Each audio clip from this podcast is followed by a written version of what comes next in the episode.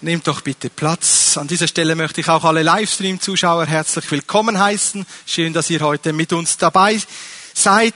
Wir tauchen ein in eine Geschichte, wie es uns die Bibel näher bringt, die Geschichte von Jona.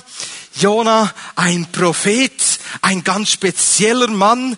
Er wird uns beschrieben als ein Mann, der von dem Angesicht Gottes flüchtete und so möchte ich auch diese Botschaft ausrichten zu Menschen, die mit Gott nicht mehr einverstanden sind. Da gibt es Menschen, du hast Mühe mit Gott und ich lade dich ein, diese Predigt bis ganz zum Ende durchzuschauen. Gott möchte heute zu dir reden und auch zu uns als Gemeinde möchte der Heilige Geist reden. Der Name Jona heißt, Taube und Taube steht ja für ein Bild, für ein Synonym, für den Heiligen Geist und ich bin mir ganz gewiss, dass das Buch Jona eine prophetische Ausrichtung hat in unseren Kontext, in unsere Zeit. Der Heilige Geist möchte heute zu dir reden, in dein Leben und ich bin auch davon überzeugt, dass Gottes Wort vom Geist Gottes eingehauchtes Leben ist, so wie es heißt im zweiten Timotheusbrief, Kapitel 3, Vers 16 und 17. Das Wort Gottes ist eingegeben durch den Heiligen Heiligen Geist eingehauchtes Wort Gottes und es ist nützlich, uns zu unterweisen, uns zurechtzuweisen, zurechtzubringen, damit wir gerecht sind vor Gott und auch fähig sind, in seinen Werken zu gehen und auch darin wandeln zu können. Ich möchte diese Geschichte von Jona etwas anders beginnen, als du es wohl vielleicht in diesem Moment erwartest. Ich möchte es beginnen mit einem Beispiel aus dem vierten Kapitel, mit einer Anekdote und da sehen wir dann dieses typische Beispiel vom Rizinusbaum, das da ganz prägnant vorkommt im vierten Kapitel. Und Gottes Geist möchte dir da auch näher kommen durch diese bildhafte, lehrhafte Situation dieses Rizinusbaumes. Der Schlüsselvers vom Buch Jona ist für mich aus dem Kapitel 4, 1 und mit 3 und den möchten wir gleich miteinander lesen. Und es missfiel Jona sehr und er wurde zornig und er betete betete zum Herrn und sagte, ach Herr, war das nicht meine Rede, als ich noch in meinem Land war? Deshalb floh ich schnell nach Tarsis, denn ich wusste, du bist ein gnädiger und barmherziger Gott, bist langsam zum Zorn und groß an Güte. Einer, der das Unheil sich gereuen lässt. Und nun, Herr, nimm doch meine Seele von mir, denn es ist besser, dass ich sterbe, als dass ich lebe. Jona war gar nicht einverstanden mit Gott. Jona war wütend, sehr zornig.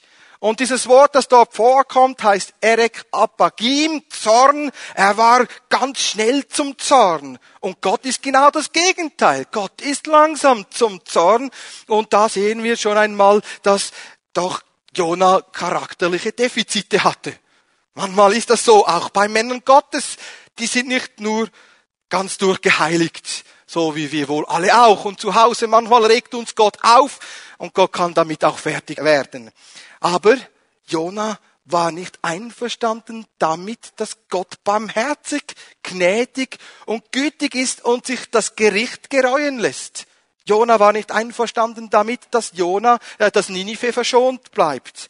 Und so sehen wir diesen Mann mit diesem charakterlichen ähm, Makel Abraham hätte da ganz anders reagiert. Abraham hatte einen Handel mit Gott. Ja, wenn da 50 Gerechte sind oder 45, 40, 35 bis auf 5, konnte er da Gott umstimmen bei Sodom und Gomorra. Abraham hatte eine andere Wesensfrucht als Jona. Man könnte sagen, Abraham war da in der Heiligung mehr fortgeschritten als Jona. Jona hinkte da und war da doch stark in seiner Seele, in seinen Emotionen, in seinem Fleisch noch am, am Rudern. Auch die Jünger, Johannes und Jakobus, hatten so Zorn über alles Unrecht und sie fragten den Herrn, können wir nicht über Samaria das Feuer erbitten, dass Samaria zerstört wird? Lukas 9, 54 und Jesus sagte, wessen Geisteskinder, wessen Charakter habt ihr? Meiner nicht. Und er hörte dieses Gebet nicht. So sehen wir, dass wir da ein Spannungsfeld haben. Wir, wir Menschen sind schnell zum Zorn. Wir ereifern uns schnell, können mal die Faust im Sack machen, können uns aufregen über Unrecht, das uns widerfährt, was wir denken, wie Gott handeln muss, aber Gott muss manchmal eben genau nicht so handeln, wie wir es denken. Gott ist langsam zum Zorn, wir sind ganz schnell zum Zorn. Und lass dir an dieser Stelle kurz auch sagen, der Zorn des Menschen bewirkt nie Gottes Gerechtigkeit. Wenn du da gerade in in Versuchung bist, aus deinem Zorn jemandem die Meinung zu sagen, dann halt doch bitte noch zurück, bis dein Zorn ein wenig verraucht ist.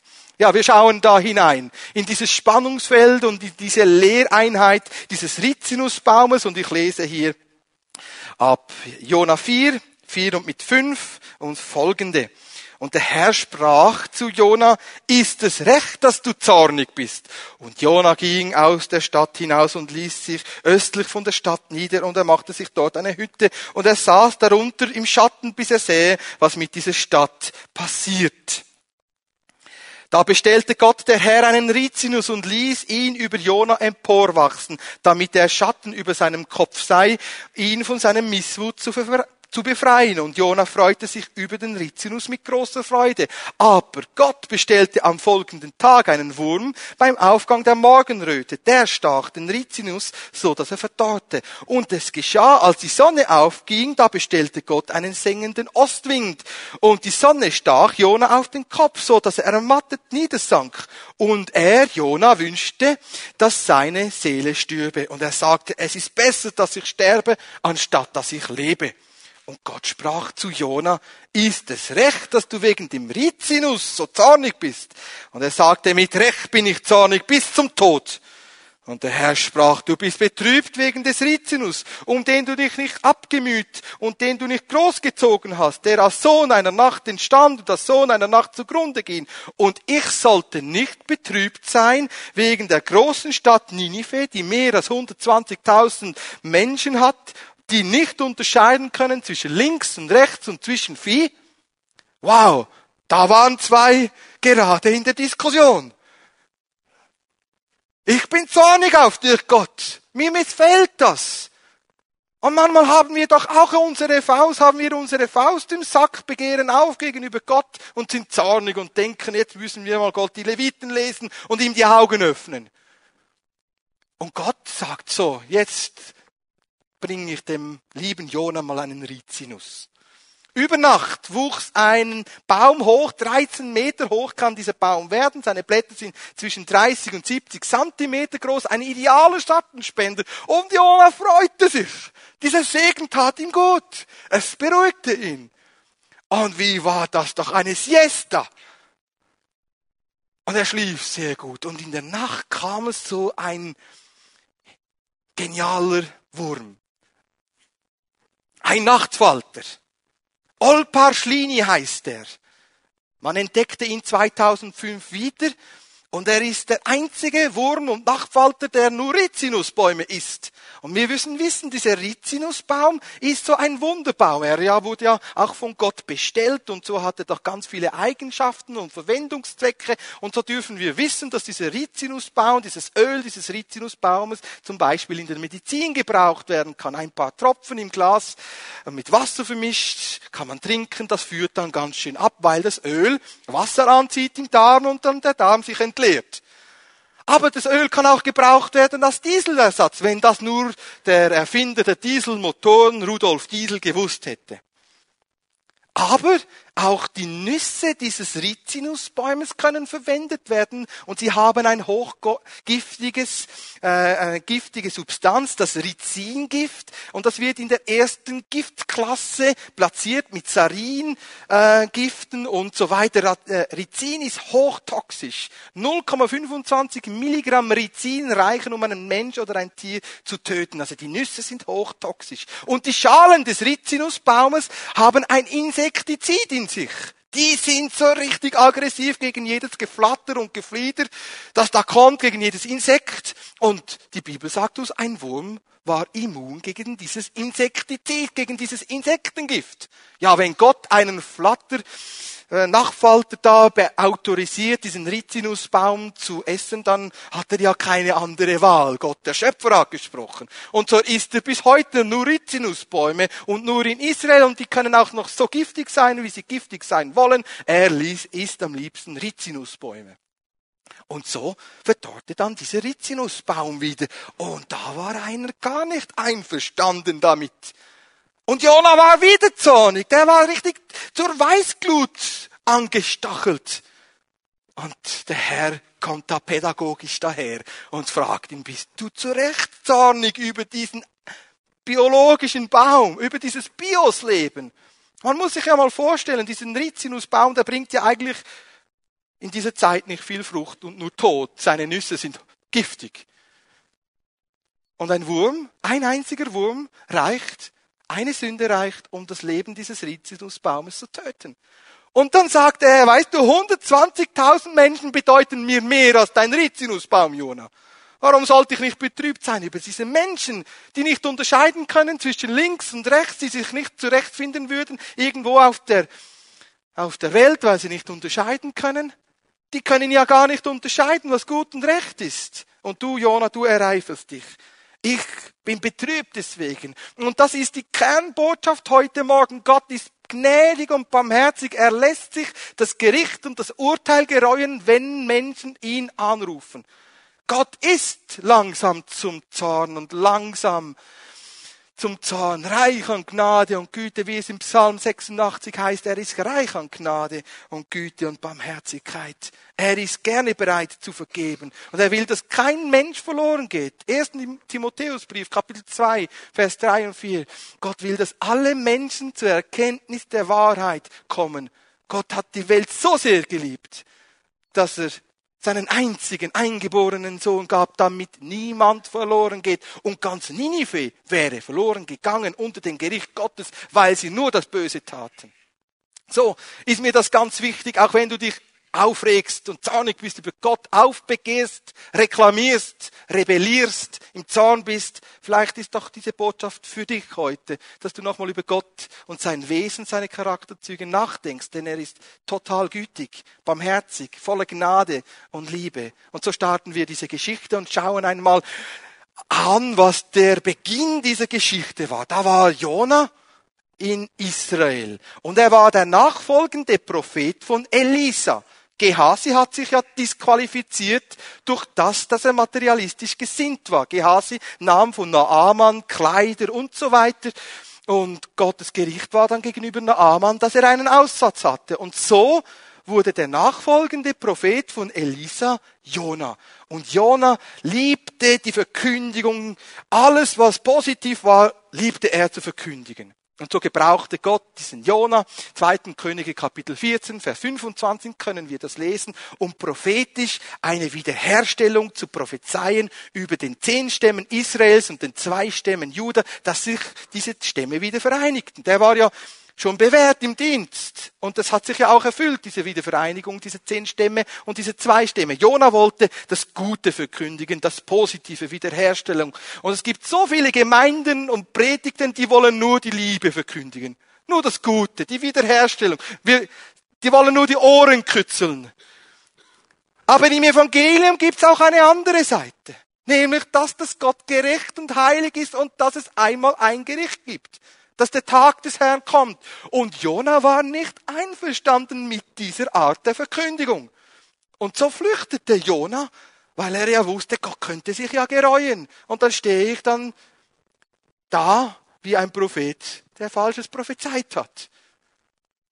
Und so flüchtete Jona nach Jaffo Jaffa an einer Hafenstadt in Israel und buchte ein Ticket nach Tarsis. Tarsis, eine Stadt, zweiten Chronik, Kapitel 9, 21 und 22 können wir dies lesen. Eine Stadt, die schwamm im Luxus. Die hatten Gold und Silber, Pfauen und Affen und Elfenbein und alles Mögliche. Und die Schiffe, die hatten da dieses, diese Destination Tarsis und Jona war bereit, das Ticket zu bezahlen, in den Frachtraum zu gehen und da sich einmal schön schlafen zu legen. Und er flüchtete so schnell es nur ging. Und ich möchte dich heute aufrufen. Vielleicht bist du nicht jemand, der ganz bewusst laut energisch Gott absagt und abschwört und sagt, ich habe Mühe mit dir. Vielleicht bist du so jemand, der einfach die Prioritäten verändert und du buchst so heimlich ein Ticket nach Tarsis zum Luxus. Der Herr ist ja mein Hirte, er segnet mich, jetzt soll er mich doch bitte schön segnen, dass ich reich werde und Wohlstand habe. Ich bin unterwegs nach Tarsis. Ja, mal schauen, ob Gott einverstanden ist mit diesem mit diesem Reiseziel Tarsis. Soll es mir nur gut gehen und ich möchte nur dort leben, wo ich will und ich möchte gerne alles haben und der Herr soll mich segnen mit allem Materiellen.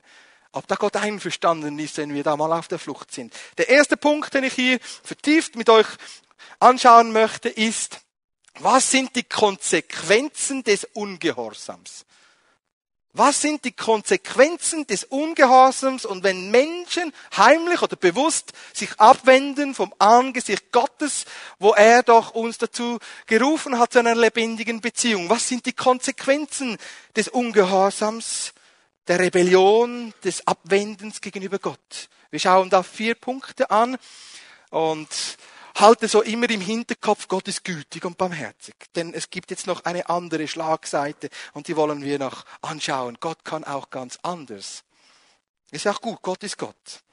Jona Kapitel 1, Vers 4 und mit 5. Und da warf der Herr einen gewaltigen Wind auf das Meer und es entstand ein großer Sturm auf dem Meer, so dass das Schiff zu zerbrechen drohte. Da fürchteten sich die Seeleute und schrien um Hilfe, jeder zu seinem Gott. Und sie warfen die Geräte, die im Schiff war, ins Meer, um ihre schwierige Lage zu erleichtern. Jona aber war in den untersten Schiffsraum hinabgestiegen, hatte sich hingelegt und er schlief fest. Jona schlief fest. Menschen, die sich abwenden, bewusst oder unbewusst, laut, energisch oder auch ganz heimlich, indem dass sie ein Ticket nach Tarsis kaufen, geraten in die größte Lebenskrise die es nur geben kann. Wenn du dich vom Angesicht Gottes abwendest, wirst du in eine Krise geraten, in einen großen Sturm geraten, der dein Leben und das Leben all dieserjenigen Personen, die dich um, um dich herum sind, wird, bedrohen wird. Jona wurde schläfrig und er schlief ein. Er wachte nicht mehr über seinen Gedanken, über seine Gefühle und über seine Lebensentscheidungen. Er hatte keines, kein Bewusstsein mehr, was er genau tat. Er schlief.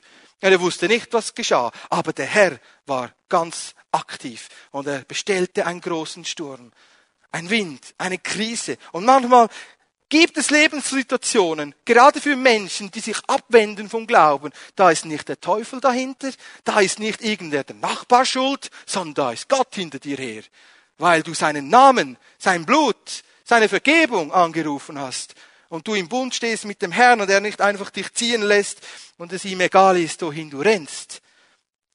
Du kommst in eine große Not. Menschen, die sich bewusst abwenden vom Glauben, einmal denke ich, ich mache gerade eine Jesuspause, du kommst in ein großes Problem. Ein großer Sturm, eine lebensbedrohliche Krise kommt auf dich zu und du wirst erwischt, gerade dann, wenn du es nicht erwartest, weil du geistlich schläfst. Menschen fallen am Ende der Zeit, in der Endzeit ab. 1. Timotheus Kapitel 4, Vers 1. Einige werden abfallen vom Glauben. Und was ist die erste Konsequenz? Du wirst die Ruhe nicht mehr haben, die du haben könntest, wenn du mit Jesus Christus laufst. Die Ruhe wird nicht mehr bei dir sein, Du wirst im Sturm aufwachen und die Ruhe des Herrn wird nicht mehr bei dir sein. Die erste Konsequenz deines Ungehorsams und deiner Flucht von Gott ist, dass du keine Ruhe mehr hast in dir. Du bist emotional aufgewügt. Du kannst nicht mehr ruhen. Du kommst nicht mehr zur Ruhe. Du bist getrieben. Du kannst deine Gedanken nicht mehr zur Ruhe bringen. Auch nicht in der Nacht, wenn du einschlafen möchtest oder wenn du morgens um vier erwachst. Du kommst nicht mehr zur Ruhe, weil du nicht mehr mit dem Herrn im Einklang bist. Und so gibt es einen reichen Jüngling, der fragte den Herrn, was muss ich denn tun, damit ich ewiges Leben habe? Und dann sagte der Herr, ja, dann erfüll doch bitte mal die Gebote. Dann sagte dieser junge Mann, ja, Herr, das habe ich getan. Wow. Und da sagte der Herr, super, gut.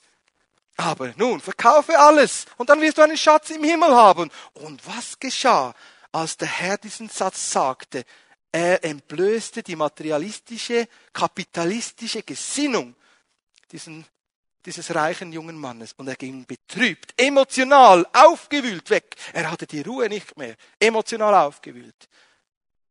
weil er wegging vom Angesicht Gottes. Ein zweites biblisches Beispiel, Judas Iskariot.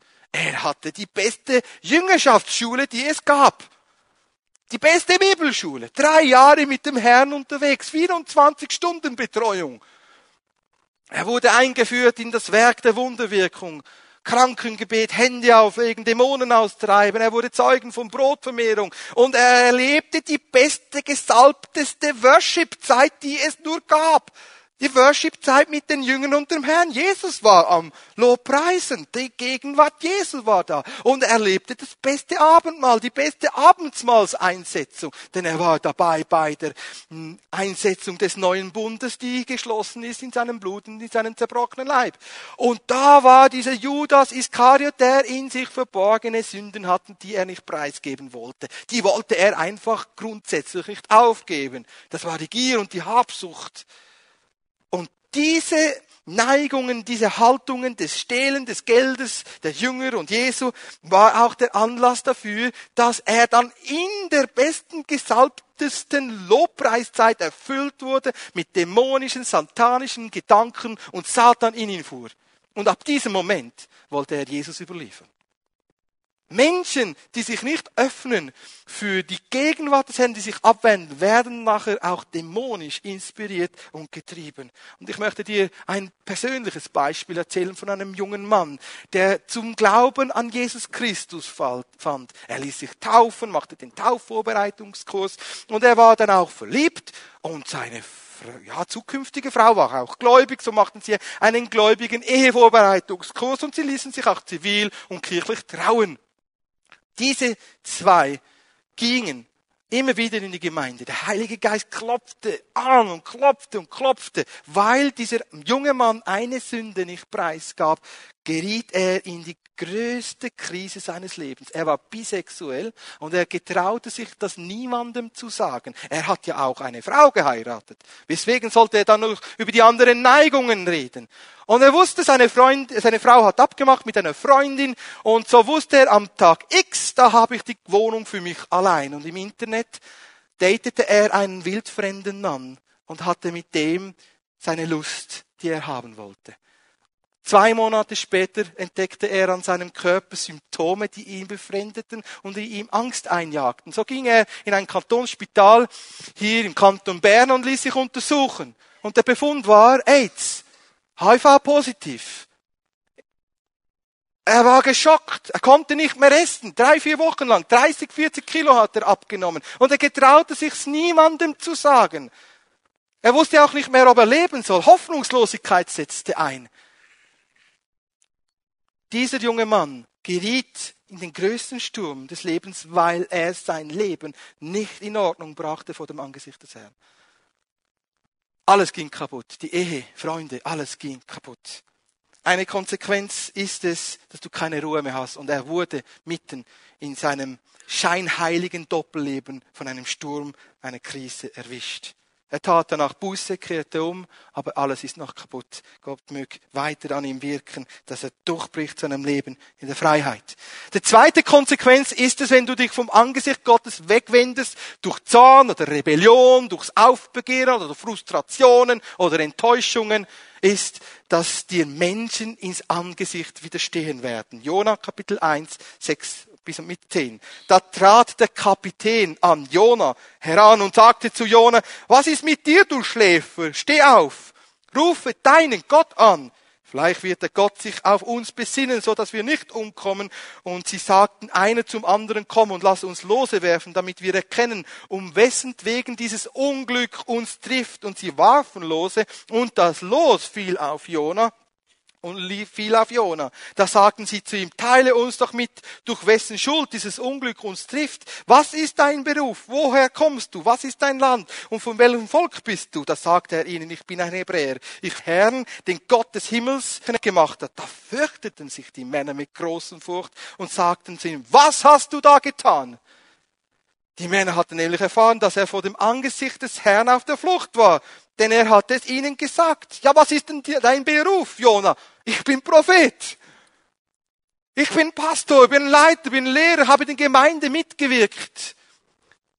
Ich flüchte gerade vor Gott. Von wo kommst du? Ja, eigentlich bin ich Christ, ich gehöre zum Volk Gottes.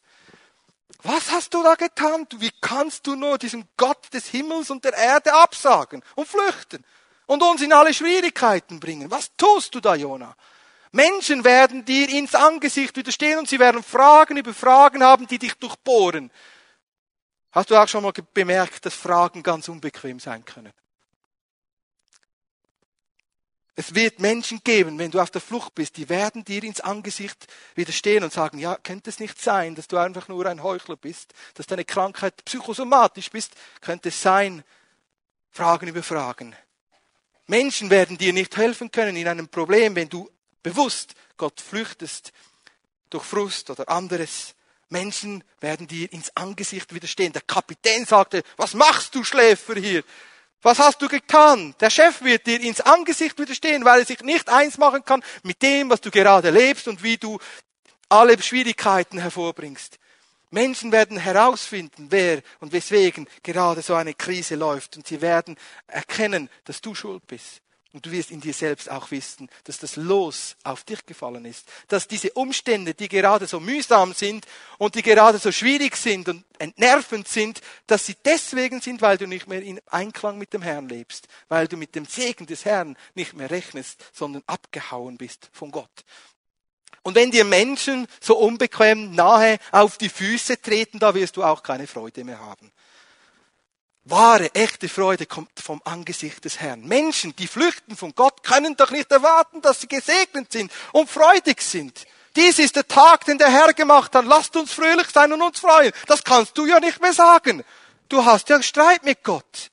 Menschen, die nicht mit Gott leben, können doch nicht erwarten, dass sie trotzdem gesegnet werden mit Ruhe, mit Frieden und alles wunderbar ist und Gott sie bewahrt in jedem Sturm und durch jede Krise hindurchträgt. Das geht doch nicht auf. Und so fallen Menschen und wirst du in eine Krise geraten, du wirst keine Freude mehr haben, du wirst die Freude des Lebens verloren haben. Und ich möchte dir hier ein Beispiel erzählen von einem jungen Mann, der vor mehr als zehn Jahren gelobt hat, er geht in die Mission, wenn er alle seine Ausbildungen absolviert hat. Und so ging dieser junge Mann, lernte eine Fremdsprache, machte seinen Ausbildungsweg und eine zweite Ausbildung ist nun Instruktor damit er dann im Missionsfeld dem Herrn effektiv dienen kann. Und so wurde er mysteriöser Art und Weise krank. Über Nacht wurde er krank. Er ging zu den besten Ärzten und sie sagten, ja, Sie haben vielleicht eine Reizung. Sie haben da äh, etwas, was wir nicht herausfinden können. Das Blutbild ist gut, alles ist in Ordnung mit Ihnen. Äh, äh, es tut uns leid, wir können Ihnen nicht helfen über die Nacht mysteriöser Art und Weise wurde er krank. Und er machte dann ein Rund-E-Mail, dass wir fasten und beten sollen. Und so rief ich ihn dann an. Wir vereinbarten ein Telefongespräch. Er ist gerade jetzt in Amerika. Und dann reden wir, redeten wir darüber, was nun abgeht. Dann sagte ich ihm, weißt du, vor zehn Jahren hast du dem Herrn gelobt, du gehst in die Mission, wenn du all deine Ausbildungen absolviert hast. Nun sind, hast du das alles? Und dann sagte, die, sagte er mir, weißt du, mir geht's gut, ich verdiene gut. Unserer Familie gefällt es gut. Das ist, nein, ich denke nicht, dass wir weitergehen sollten. Sagte ich ihm, ja, ich kann dir nichts mehr sagen, ich kann noch beten für dich. Drei Monate später ging seine Firma über Nacht Konkurs. Er verlor einen Monatslohn, war in einem Land ohne Job, in einer Region, wo er eigentlich gar nicht hingehört. Und dann dachte er innerlich, ja, vielleicht ist das ein Zeichen von Gott, es geht weiter. Ja, sicher war das ein Zeichen von dem Herrn. Und er tat Buße in dieser Nacht und sagte, Herr, ich bin bereit, wieder das Ziel zu fokussieren, die Vision wieder aufzunehmen, meine Begabung, meine Zeit zu investieren, dass Menschen erreicht werden für dich. Am nächsten Tag war er gesund. Alles war weg. Nun ist er aufgebrochen und wird aufbrechen und sich wieder seinem Mission, seiner Berufung stellen. Aber er hatte keine Freude. Kannst du dir mal vorstellen, wenn da der ganze Körper schmerzt, da freust du dich doch nicht mehr darüber. Gut. Die dritte Konsequenz ist, wenn du vom Angesicht des Herrn fließt, du wirst keine Hoffnung mehr haben. Hoffnungslosigkeit setzt ein. Jona Kapitel 1, 11 bis mit 12. Und sie sagten zu ihm, was sollen wir mit dir tun, Jona, damit das Meer uns in Ruhe lässt? Denn das Meer wurde immer wie stürmischer. Da sagte er zu ihnen, nehmt, nehmt, mich und werft mich ins Meer, dann wird das Meer euch in Ruhe lassen. Ich habe erkannt, dass, diese, dass dieser große Sturm um meinetwillen über euch gekommen ist. Hoffnungslosigkeit. Jona mit der ganzen Schiffscrew kurz vor dem Schiffbruch. Ein Sturm, der immer wie stürmischer wird. Mitten auf dem Mittelmeer ein Orkan. Gott war dahinter, nicht irgendeine finstere Macht. Und er, Jona, erkennt, dass es wegen sich selbst ist. Und du wirst zu einem Punkt kommen in deinem Leben, da wirst du merken, das ist deswegen, weil du süchtig bist, dass du in diesen Problemen bist. Das ist deswegen, weil du ein Doppelleben oder eine Affäre hast. Du wirst merken, in irgendeinem Punkt, das ist wegen dir selbst.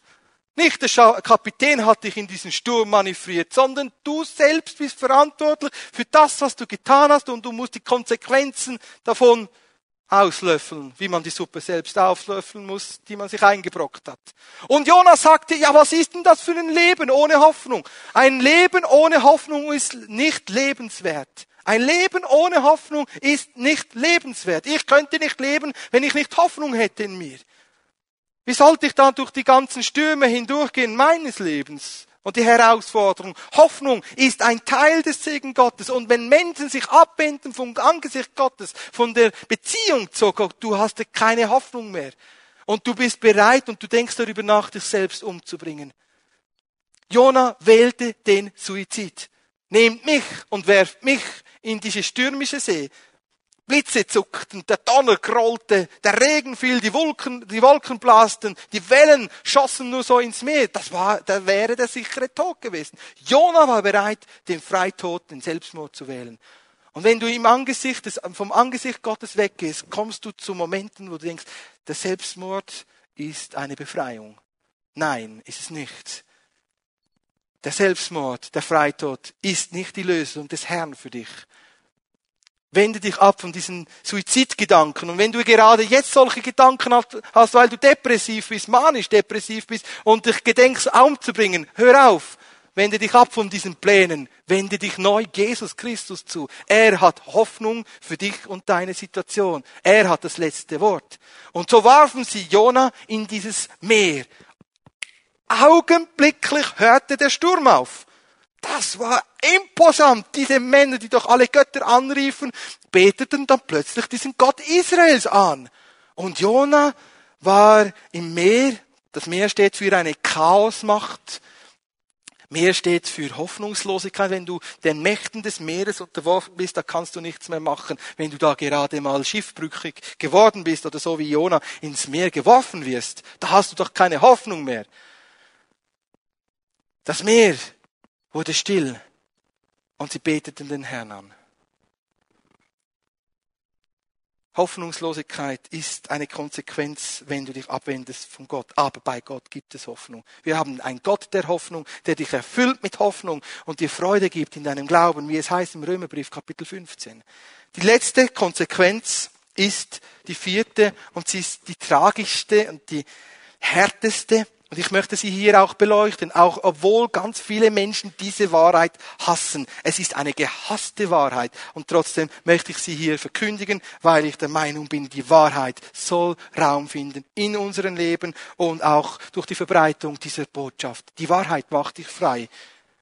Wenn jemand dich frei machen kann, dann Jesus Christus, sein Wort macht frei. Kann das Heil verloren gehen? Kann man das ewige Leben verlieren? Ja, man kann. Die letzte Konsequenz war der ewige Tod, die ewige Trennung. Ich lese hier aus dem Buch Jona, Kapitel 2, Vers 1. Und der Herr bestellte einen großen Fisch, Jona, zu verschlingen. Und Jona war drei Tage und drei Nächte im Bauch dieses Fisches. Die letztendliche bleibende, ewige Konsequenz ist der Tod, getrennt von Gott in alle Ewigkeit, weil du nicht das Leben, die Auferstehung gewählt hast. Wenn wir Jesus Christus annehmen, dann ist er uns das Leben und die Auferstehung. Wir werden leben, auch wenn wir sterben. Aber Jona gab sich dem Tod hin und der Walfisch ist der sichere Tod. Schau dir mal diesen Fisch an hier hinten. Wenn du da drei Tage und drei Nächte ein, eingehüllt bist, da gibt es doch keine Lebensgarantie mehr. Oder eine Überlebenschance. Das ist der sichere Tod. Und so nahm Jona dies auch in Kauf. Und die Bibel sagt es, viele gehen auf den breiten Weg, der ins Verderben führt. Nur wenige sind bereit, den schmalen Weg zu wählen, der zur engen Pforte führt ins ewige Leben. Jona flüchtete und ging auf Abwege. Und so heißt es dann im 1. Korintherbrief Kapitel 6, 9 bis und mit 11, dass all jene Menschen, die zurückfallen oder die in ihrer Sünde verharren, nicht Anteil haben werden am Reich Gottes, am ewigen Leben. Und so heißt es, kein Ungerechter wird das Reich Gottes erben, weder Unzüchtige, noch, noch Götzendiener, noch Ehebrecher, noch Lustknaben, noch Knabenschänder, noch Diebe, noch Habsüchtige, noch Trunkenbolder, noch Lästerer, noch Räuber oder Mörder. Gott ist konsequent. Wenn Menschen nicht umkehren wollen, er wird sie richten. Uns Menschen ist es gegeben, einmal zu leben, danach kommt das Gericht. Es ist eine Botschaft, die Menschen zu Weißglut bringen und sagen, wie kann das nur zusammenpassen mit einem Gott der Liebe? Doch, das passt zusammen, weil Liebe immer auch gerecht ist und sie warnt, bevor es zu spät ist. Wir alle waren einmal Sünder. Und wir würden heute am liebsten unsere Sünden verschweigen, weil wir uns dafür schämen. Ich überhebe mich hier nicht über Menschen, die gerade kämpfen mit ihrer Fleischlichkeit und ihren menschlichen Trieben und Lüsten und Begierden. Aber da ist Rettung da. Wir wurden gerecht gesprochen durch das Blut Jesus, weil wir geglaubt haben, dass Jesus Christus starb für unsere Sünden. Und so heißt es in der Offenbarung Kapitel 3, Vers 1 bis und mit 5, dass es Menschen gibt, die schlafen. Du schläfst immer noch. Dir ist das egal. Du liebst die Finsternis mehr als, die, als das Licht. Und dann wirst du aufwachen an einem Ort, wo du leidest in Pein und Schmerzen, in Qualen, wo das Zähneknirschen sein wird und du wirst dir reuig sein darüber, dass du nicht frühzeitig umgekehrt bist. Und im Vers 5 heißt es dort in der Offenbarung Kapitel 3, und es gibt Menschen, dessen Namen aus dem Buch der Ewigkeit gestrichen wird. Man kann das Heil verlieren. Ich hatte ein Gespräch diese Woche mit einem 86-jährigen pensionierten Pastor, der meinen Vater zufälligerweise kennt und mich auch. Und dann redeten wir so darüber und dann hörte er, dass ich in eine Pfingstgemeinde gehe und er sagte, ah, hab Acht. Und da sagte ich, ja, vor was denn? Dass du nicht denkst, dass man das Heil auf, einfach auf sicher haben kann. Sicherheit, das Heil, das ewige Leben ist nicht einfach ein Ticket, das hast du auf ewig sicher. Da kann man verlieren. Das Heil ist gebunden an die Beziehung zu Jesus Christus und durch an, an den Glauben an die Gnade des Herrn und durch eine treuliche Nachfolge bis zum Ende. Deswegen sagt uns der Apostel Johannes, kehrt wieder um, tu Buße und achte davon, von was du gefallen bist. Und es wird Menschen gehen, Hebräerbrief Kapitel 6, 4 bis und mit 6, die haben die Kräfte des Heiligen Geistes geschmeckt. Es heißt hier Hebräer Kapitel 6, 4 und mit 6. Es ist unmöglich, diejenigen, die einmal erleuchtet worden sind durch die Gnade und Gabe des Heiligen Geistes und die Kraft des Heiligen Geistes erlebt haben und das wunderbare Wort der Gnade geschmeckt haben, wieder zur Buße zu erneuern. Es ist unmöglich, dass ich oder irgendjemand dich bewegen kann zur Umkehr. Nur du selbst kannst dich entscheiden, dich neu zu demütigen und umzukehren. Das stellt der Herr dir frei, ob du seine liebende Umarmung haben möchtest, seine Vergebung durch das Blut Jesu, oder ob du lieber weiter die Finsternis suchst und da darin deine Erfüllung findest. Lukas Kapitel 10, Vers 20. Wir sollen uns freuen, dass unsere Namen im Buch des Lebens stehen. Wir sollen uns freuen. Hast du heute die Gewissheit, dass dein Name im Buch der Ewigkeit steht? Wenn nicht, komm jetzt, heute zu Jesus Christus, kehre um. Es ist nicht zu spät für dich. Das sind die Konsequenzen, diese vier Konsequenzen des Ungehorsams, der Rebellion, der Flucht vom Angesicht Gottes, wenn man sich abwendet von einer lebendigen Beziehung mit dem Herrn. Ich komme zu einem zweiten zentralen Punkt. Jona im Bauch des Fisches. Jona im Bauch des Fisches. Ich lese hier nochmal diese Stelle, Jona Kapitel 2, Vers 1. Und der Herr bestellte einen großen Fisch, Jona zu verschlingen. Und Jona war drei Tage und drei Nächte im Bauch des Fisches. Der Tod ist eine Realität. Und Jesus bezieht sich selbst auf Jona. Jona wird von Jesus zitiert. Matthäus Evangelium Kapitel 12, Vers 40 sagt Jesus, denn wie Jona drei Tage und drei Nächte im Bauch des großen Fisches war, so wird der Sohn des Menschen drei Tage und drei Nächte im Herz der Erde sein. Jona hat Ähnliches erlebt, wie Jesus erlebte, nachdem er starb am Kreuz auf Golgatha und schrie, das Werk ist vollbracht. Nach dem Fleisch war Jesus tot am Kreuz, genagelt an diesen schrecklichen Holzpfahl. Aber nach dem Geist ging er lebendig ins Totenreich und so hieß und heißt es im ersten Petrusbrief Kapitel 3, 18 und mit 19 folgendes. Und er predigte den Geistern in der Totenwelt. 2. Petrus Kapitel 2 Vers 4. In diesen Abgrund werden die Engel, die gesündigt haben, mit Fesseln gestürzt und gebunden. Gott Gottes Sohn, Jesus Christus, ging als zweiter Adam ohne die Hilfe des Heiligen Geistes ins Totenreich und predigte dort. Offenbarung Kapitel 1, Vers 18. Und er war siegreich und entriss dem Tod und dem Hades den Schlüssel und triumphierte. Jesus war drei Tage und Nächte im Totenreich und er triumphierte. Jesus zitiert Jona und sagt, das Gleiche wird mir geschehen, dem Menschensohn, dem Gottessohn, damit du aus deiner Auswegslosigkeit herauskommen kannst, damit es wieder für dich in deiner Sünde und Misere wieder Hoffnung gibt. Ging Jesus ins Totenreich, damit du von allen Mächten der Finsternis befreit werden kannst. Ich möchte dir eine kurze Anekdote, ein Beispiel erzählen von diesem Walfisch. Wir haben hier ein wunderbares Bild, das mir ähm, so geliefert wurde. Herzlichen Dank an dieser Stelle. Habt ihr gewusst, dass dieser Walfisch nicht lernen musste zu tauchen? Die Evolutionstheorie sagt ja uns, die Schöpfung hat sich entwickelt. Und wir wissen, ein Walfisch ist ein Säugetier, es ist nicht ein Fisch, wo Eier legt, er hat keine Kiemen, sondern eine Lunge. Und er hat die gleichen Bluteigenschaften, Plasmaeigenschaften wie ein Mensch. Der Fisch, ein Walfisch, hat die gleichen Bluteigenschaften. Und die Evolutionstheorie sagte ja, sagt ja, dass der Walfisch gelernt hat, über die Jahrhunderte und Jahrtausende tiefer zu tauchen. Ja, der Walfisch wäre schon längst verhungert, weil seine Lieblingsspeise sind die großen Kraken in der Tiefe von 3000 Meter.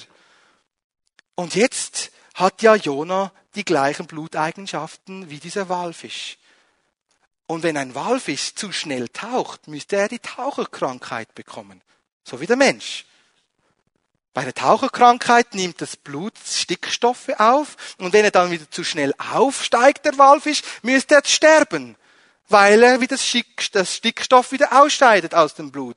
Für Jona war das der sichere Tod. Stickstoff hätte der Mensch im Blut aufgenommen und beim schnellen Auftauchen hätte er dieses Stickstoff wieder ausscheiden müssen und wäre gestorben an der Taucherkrankheit. Aber weil das der Walfisch nicht weiß und der Herr ihn wunderbar gemacht hat, sagt uns die Bibel etwas anderes als die Evolutionslehre. Einfach so eine Randnotiz für alle, die da lieben, die die wissenschaftlichen Berichte lieben und da manchmal so eine Diskussionen haben mit anderen. Die Evolutionslehre führt uns in die Irre, aber die Schöpfungslehre führt uns zum Schöpfer. Was wäre geschehen mit diesem Jona im Bauch des Fisches? Sein Trommelfell hätte platzen müssen, er hätte definitiv sterben müssen. Aber durch ein Wunder, ob er dann diese ganzen drei Tage überlebt hat oder nicht, das schweigt die Bibel. Aber schlussendlich hat er gebetet und das ist der nächste Punkt, den ich hier erwähnen, be, äh, beleuchten möchte, erwähnen möchte. Was ist der Ausweg, der Exitweg aus deiner Misere, aus deiner todesbedrohlichen Situation, deinem Lebenssturm. Ich möchte dir den Schlüssel geben, wie du aus Problemen herauskommst, was die Lösung aller deiner Probleme ist. Auch vielleicht gibt es Probleme, die werden erst im Himmel gelöst, aber es gibt trotzdem einen Schlüssel und der Schlüssel heißt Gebet. Jona betete. Jona Kapitel 2, 2 und mit 5. Und Jona betete zum Herrn, seinem Gott, aus dem Bauch des Fisches und sprach, ich rief aus meiner Bedrängnis zum Herrn und er antwortete mir, aus dem Schoß des Scheols, des Totenreiches rief ich um Hilfe. Du, Herr, hörtest meine Stimme und du tatest mich in die, und du hast mich in die Tiefe geworfen, in das Herz der Meere und Ströme umgaben mich. Alle deine Wogen und deine Wellen gingen über mich dahin. Da sprach ich, ich bin verstoßen von deinen Augen hinweg. Dennoch werde ich wieder hinblicken zu deinem heiligen Tempel der Schlüssel aus deiner Krise, Bedrückung, Bedrückung, Hoffnungslosigkeit, aus all dem, was du gerade durchlebst, an lebensbedrohlichen, existenziellen Bedrohungen, ist das Gebet. Und ein Schlüssel, wie uns die Bibel das sagt, ist das Gebet aus dem 1. Johannesbrief Kapitel 1, 7 bis 9. Das sagt, Gott ist treu und gerecht. Er ist gerne bereit zu vergeben. Wenn wir unsere Sünden und Ungerechtigkeiten bekennen, wird er uns vergeben und uns reinigen mit seinem Blut.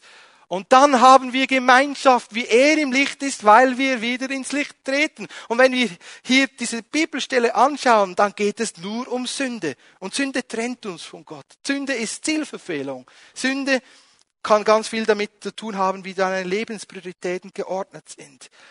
Umkehr die Beziehung wieder neu aufzunehmen mit Gott ist der Schlüssel, wie du Hilfe erfährst. Aber es ist nicht alles. Wenn wir unsere Sünden bekennen, geht es darum, dass wir uns danach Gott hingeben. Psalm 51, Vers 12. Erschaffe mir, Gott, ein reines Herz und erneuere mir einen festen Geist. Lass mir wiederkehren die Freude des Heils. Da kommt wieder Freude, Rettu, Ruhe, Rettu, wenn wir umkehren. Hingabe, Nachfolge. Die Dankbarkeit ist der Schlüssel zur neuen Freiheit, auch wenn die Umstände sich unter Umständen nicht verändern. Dankbarkeit. Und Jona opferte Gott Dank. Jona Kapitel 2, Vers 10. Ich will dem Herrn aber Opfer darbringen des Dankes. Ich bringe mit meiner Stimme Opfer dar des Lobes. Was ich gelobt habe, werde ich erfüllen. Denn beim Herrn ist Rettung. Wenn wir dem Herrn wieder bereit sind, mit ungeteiltem Herzen zu dienen, kommt Rettung.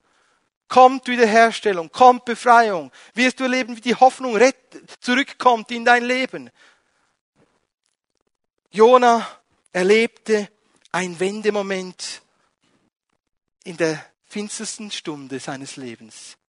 Und du kannst heute in einer letzten Stunde des Lebens sein. Vielleicht hörst du diese Stunde gerade jetzt im Spital oder irgendwo und du weißt nicht mehr wie weiter. Der Tod ist schon beschlossen. Wende dich trotzdem zum Herrn. Er kann Rettung bringen und deine Seele herausreißen aus dem sicheren Tod und der Trennung. Ein weiterer Unterpunkt dieses zweiten großen Themas, Gottes Macht im Tod, ist es, dass Jesus auferstanden ist. Jesus ging nicht nur ins Totenreich, er wurde auferweckt durch die Kraft des Heiligen Geistes. Kommende Woche ist Auffahrt. Das können wir nur feiern, weil der Herr auferstanden ist. Der Herr sandte die Kraft des Heiligen Geistes und er stellte diesen zerschundenen, gemarterten Leib Jesu wieder her. Die einzige Stelle, die nicht wiederhergestellt wurde, waren die Mahlzeichen in den Händen und den Füßen und der Seite. Alles andere wurde durch die Kraft des Heiligen Geistes wiederhergestellt in der Auferstehung. Jesu. Und wenn der Herr den zerschundenen Leib Jesu wiederherstellen kann, wie viel mehr kann er deine Situation verändern und Gottes Macht und Kraft, seine Auferstehungskraft in dir und an dir offenbaren? Gott ist fähig, Wunder über Wunder zu tun und seine Auferstehungskraft in dir und an dir wirken zu lassen. Die Auferstehung Jesu ist der Sieg. Und wir glauben als Christen, dass Jesus auferstanden ist. Sonst hätten wir keine Vergebung der Sünden. Sonst wäre unser Glaube nicht gehaltvoll und, äh, und wirkungsvoll. Und so hat der Herr die Macht über den Tod. Gott, der Herr, hat die Macht über den Tod. Mana, Hebräisch das Wort Mana, Macht über den Tod. Und das Bild vom Jona im Bauch zeigt uns, dass Gott mächtiger ist als ein Walfisch und der Tod. Mächtiger ist als die Mächte der Hölle und der Finsternis und ihre Gewalt. Er hat gesiegt, er hat das letzte Wort über deinem Leben. Schlussendlich wird das zählen, was der Herr sagen wird über dir und nicht das, was der Feind sagt und wie er dich verklägt. Jetzt sollten wir eigentlich bewegt sein zu einem Halleluja. Die Kraft des Heiligen Geistes war wirksam an Jesus und erweckte ihn zu neuem Leben. Und auch Jona erlebte ein gewaltiges Wunder. Gott befahl dem Walfisch, Jona Kapitel 2, Vers 11, und der Herr befahl dem Fisch, und er spie, und er spie Jona auf trockenes Land. Ja, der Tod konnte Jesus nicht halten. Der Walfisch konnte Jona nicht halten. Halleluja, neuen Boden bekommst du unter deine Füße. Er ist Herr über Leben und Tod. Er hat alle Macht. Johannes Evangelium Kapitel 5 Vers 29 und es wird hervor und es werden hervorgehen, die Gutes getan haben zur Auferstehung des Lebens und es werden hervorgehen, die das Böse getan haben zur Auferstehung des Gerichts. Alle werden auferstehen, die einen zum Gericht, die anderen zum Leben. Sei dir ganz gewiss, der Tod kann dich nicht zurückhalten. Du wirst vor dem Angesicht des Herrn erscheinen müssen. Was für eine gewaltige Botschaft. Ein Walfisch, der ein Mensch ausspucken muss. Ein Tod, der dich nicht halten kann. Tod, wo ist dein Sieg? Sünde, wo ist dein Sieg und dein Stachel? Der Herr ist gewaltiger und mächtiger als jede Macht der Finsternis. Wir sind hinübergegangen vom Tod ins Leben zur Auferstehung. Wir haben das Beste. Das nicht erst in Ewigkeit, sondern schon jetzt, weil Jesus Christus in unserer Mitte ist als der Auferstandene. Heute ist ein Moment, wo du umkehren kannst. Es gibt keine Auswegslosigkeit für deine Situation. Es gibt keine Sünde, die zu stark ist, die du nicht überwinden kannst. Es gibt nichts, was dem Herrn unmöglich ist. Glauben wir das? Dass dem Herrn nichts unmöglich ist. Der Heilige Geist spricht heute zu dir und er weckt in dir neuen Glauben. Komm zurück zum Herrn. Er hat Möglichkeiten, dich zu verändern. Wir kommen zum Abschluss der Predigt und ich möchte hier drei kleine Punkte erwähnen zum Abschluss dieser Geschichte von Jona. Jona war wieder auf, trockenem, auf trockener Erde und so hörte er Jona Kapitel 3, 1 bis 2 und da geschah das Wort des Herrn zum zweiten Mal an Jona. Mach dich auf und geh nach Ninive, der großen Stadt, und ruf ihr die Botschaft zu, die ich dir sagen werde. Jona erlebte die Wiederherstellung seiner Berufung und seiner Vision.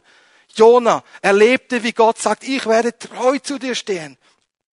Wenn du umkehrst, Gott sagt, ich werde dir treu zur Seite stehen, ich werde dir ein Vater sein, du wirst mein Kind sein, ich werde dich rufen und berufen dazu, dass du ein Segen bist für andere Menschen.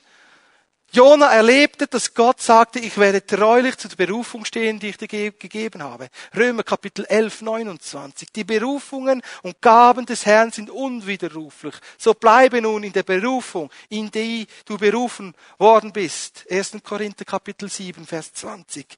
Gott sagt, ich erneuere dich, ich gebe dir neue Lebensvision, neue Ausrichtung. Gott sagt, ich habe ein Leben in Fülle für dich, Gedanken der Hoffnung. Ich gebe dir echten Lebenssinn. Und so wurde dann Jona nach Ninive geschickt. Zum Ende dieser Predigt möchte ich Ninive beleuchten und die Erweckung, die Gott geschehen ließ durch Jona. Ninive steht für eine Stadt, die den Herrn nicht erkannte. Und so gibt es Hunderte und Millionen von Menschen, die den Herrn nicht kennen. Ninive steht für die Welt, die den Herrn nicht kennt und die auf ein Gericht zugeht. Wir sind, stehen aktuell in den Endzeitwehen und das nicht erst seit ein paar Jahren, sondern seitdem Jesus Christus zum Herrn aufgenommen wurde, stehen wir in der Endzeit und die Wehen der Zeit werden wie immer wie intensiver. Und Ninive erlebte eine Art von Vorwehen. Ninive war die größte Stadt zu dieser dazumaligen Zeit. Sie vereinte und regierte vier Weltreiche und der Professor Rudolf Fischer investierte sein ganzes Leben, um die Kultur und Sprache von Mesopotamien, vom Iran, von Syrien und Assyrien zu erforschen. Und er fand 20.000 Tontafeln von der größten Bibliothek von Ninive. Und alles ist aufgeschrieben, chronologisch aufgeschrieben. Ninive war gebildet. Und es ist festgelegt, wer waren die Könige? Wer war die Königs, wie war die Königsfolge? Ninive kannte aber den Herrn nicht. Und so steht Ninive für ein Bild für die Welt, die vorbereitet wird auf die Wiederkunft und die Rückkehr des Herrn, auf den Tag des Herrn, auf den Tag des Zorns des Herrn, wo er wiederkommen wird. Und Jona sagte nur das, was er auch sagen musste. Noch 40 Tage wird es gehen und Ninive ist zerstört. 40 Tage steht für eine Zeitspanne, eine Gnadenzeit. Und wir sind noch in der Gnadenzeit. Halleluja! Gnade ist noch da umzukehren. Ninive hatte 40 Tage Zeit umzukehren. Und sie taten es, sie kehrten um. Und so lesen wir hier Jona 3, Vers 5. Da glaubten die Leute von Ninive an Gott. Und sie riefen ein Fasten aus. Menschen werden am Ende der Zeit beginnen, dem Evangelium zu glauben, weil sie keine andere Lösung mehr haben und sehen, keinen anderen Strohhalm mehr haben in ihrem Leben, wo sie sich darauf bewegen können oder Halt darin finden werden. Menschen werden zu Tausenden zum Evangelium zum Herrn kommen. Eine große Ernte wird es noch geben. Die größte Ernte, die wir gesehen haben oder sehen werden, kommt noch. Die Ernte ist reif. Die Arbeiter sind aber wenige. Und Ninive wurde durch ein Mann errettet. 120.000 Menschen taten Buße, begannen zu fasten, wandten sich ab vom Bösen. Sogar der König erließ ein Dekret, ein Befehl, dass das ganze Volk und sogar das Vieh fasten soll. Weil sie vielleicht die Hoffnung hatten, haben, dass Gott sich gereuen lässt. Und Gott ließ sich gereuen. Gott ist schnell zum Erhören, wenn wir Buße tun und umkehren. Eine Erweckung brach aus. Und so wird es nochmal ein Erwachen geben am Ende der Zeit, obwohl auch ganz viele sagen, mit diesem Gott will ich nichts zu tun haben, ich wähle lieber die Finsternis. Auch das wird es geben. Wir kommen zum Ende dieser Predigt. Ich bitte, dass die Lobpreisband nach vorne kommt. Für was entscheidest du dich? Reagierst du wie die Menschen in Ninive? Glaubst du der Botschaft des Evangeliums, sagst du Ja in deinem Herz zum Wort Gottes, kehrst du um.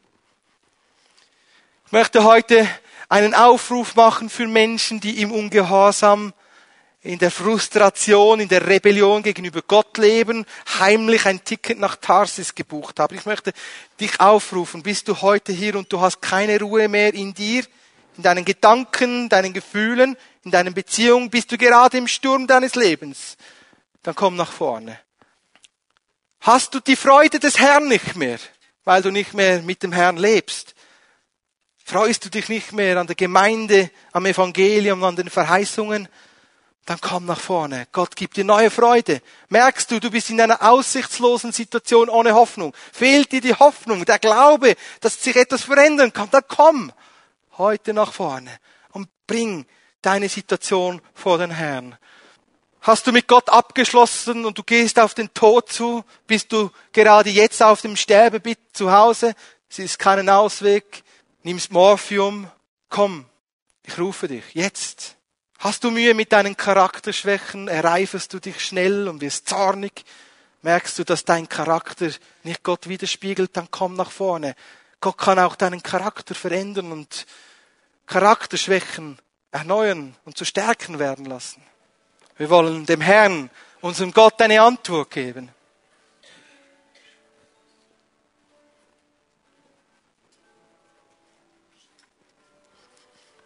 All diejenigen, die den Herrn lieben und du bist mit dem Herrn unterwegs, ich bitte dich jetzt, dass du beginnst zu beten. Beginn zu beten für diesejenigen Menschen, die kämpfen in ihrem Leben mit Gott, die abgefallen sind, die Mühe haben, im Glauben zu leben. Lasst uns als Gemeinde unsere Hände nun erheben, wollen beten für Menschen, die Mühe haben, die kämpfen, die keine Ruhe mehr finden in ihrem Leben, die die Freude des Herrn nicht mehr haben, die bedrückt sind, ohne Hoffnung, die in einer aussichtslosen Situation sind. Gott ist heute hier in unserer Mitte, um Wunder zu tun. Er ist ein Gott, der gerne heilt und befreit. Er ist mächtig und stark. Er hat alle Macht im Himmel und auf Erden. Lasst uns unsere Hände nun erheben und beten. Wenn du den Herrn liebst und du bist unterwegs im Willen des Herrn, bete mit mir, lasst uns beten. Und wenn du jetzt merkst, der Heilige Geist hat zu dir gesprochen, er hat dich angesprochen durch diese Botschaft, bekenne, dass du keine Ruhe mehr hast, dass du die Freude des Herrn verloren hast, dass du immer wieder Mühe hast, dich sorgst und keine Hoffnung mehr hast. Komm. Wenn du eine Krankheit hast, die unheilbar ist, dann komm jetzt nach vorne. Wir wollen beten und bitten, dass Wunder geschehen. Und wenn du merkst, du hast charakterliche Defizite, dann komm auch nach vorne. Lass beten für dich. Danke, Vater im Himmel, dass du jetzt Menschen ziehst im Namen Jesus. Ich bitte dich dafür, jetzt im Namen Jesus Menschen loszulösen von jeder Bindung Satans. Alles, was dich bindet, zurückhält im Namen Jesus. Ich löse dich jetzt davon im Namen Jesus. Unzucht, Unreinheit, Pornografie, ich löse dich jetzt davon im Namen Jesus. Wenn du im Ehebruch lebst und du hast eine Affäre, komm jetzt nach vorne. Deck das auf. Bring's ans Licht im Namen Jesus. Lass uns beten als Gemeinde. Ist ein heiliger Moment. Wenn du merkst, du hast keine Freude mehr, du bist depressiv, du hast die Freude am Leben verloren, du lebst ohne Hoffnung und Zuversicht, ich rufe dich, jetzt komm, das sind Menschen in der hintersten Reihe, komm nach vorne, du hast keine Hoffnung, kein Leben, komm jetzt, der Heilige Geist möchte dich erfüllen mit neuer Hoffnung, neuem Leben. Und da gibt's Menschen, du wirst gerade konfrontiert von anderen Menschen. Menschen widerstehen dir. Du bist in einer Krise. Komm, wenn du in einer Krise bist. Ich rufe dich. Jetzt. Im Namen Jesus. Komm nach vorne. Gott ist schnell beim Antworten. Aber er wartet, dass du ihn darum bittest. Kehre jetzt um. Es ist eine Chance, umzukehren. Zurückzukehren zum Herrn. Ich rufe dich. Auch zu Hause am Livestream. Ich bitte dich, dass du jetzt umkehrst deine Sünden bekennst und sagst, Jesus, ich gebe mich dir neu hin, schaffe in mir ein reines Herz und festige in mir einen festen Geist, der dir dient und nachgeht. Beginn dem Herrn zu danken für deine Umstände. Er hat dich nicht aufgegeben. Er will, dass du frei bist. Du bist zur Freiheit berufen. Menschen, die gebunden sind und du bist nicht in der Freiheit. Ich rufe dich. Du bist berufen zur Freiheit. Komm im Namen Jesus.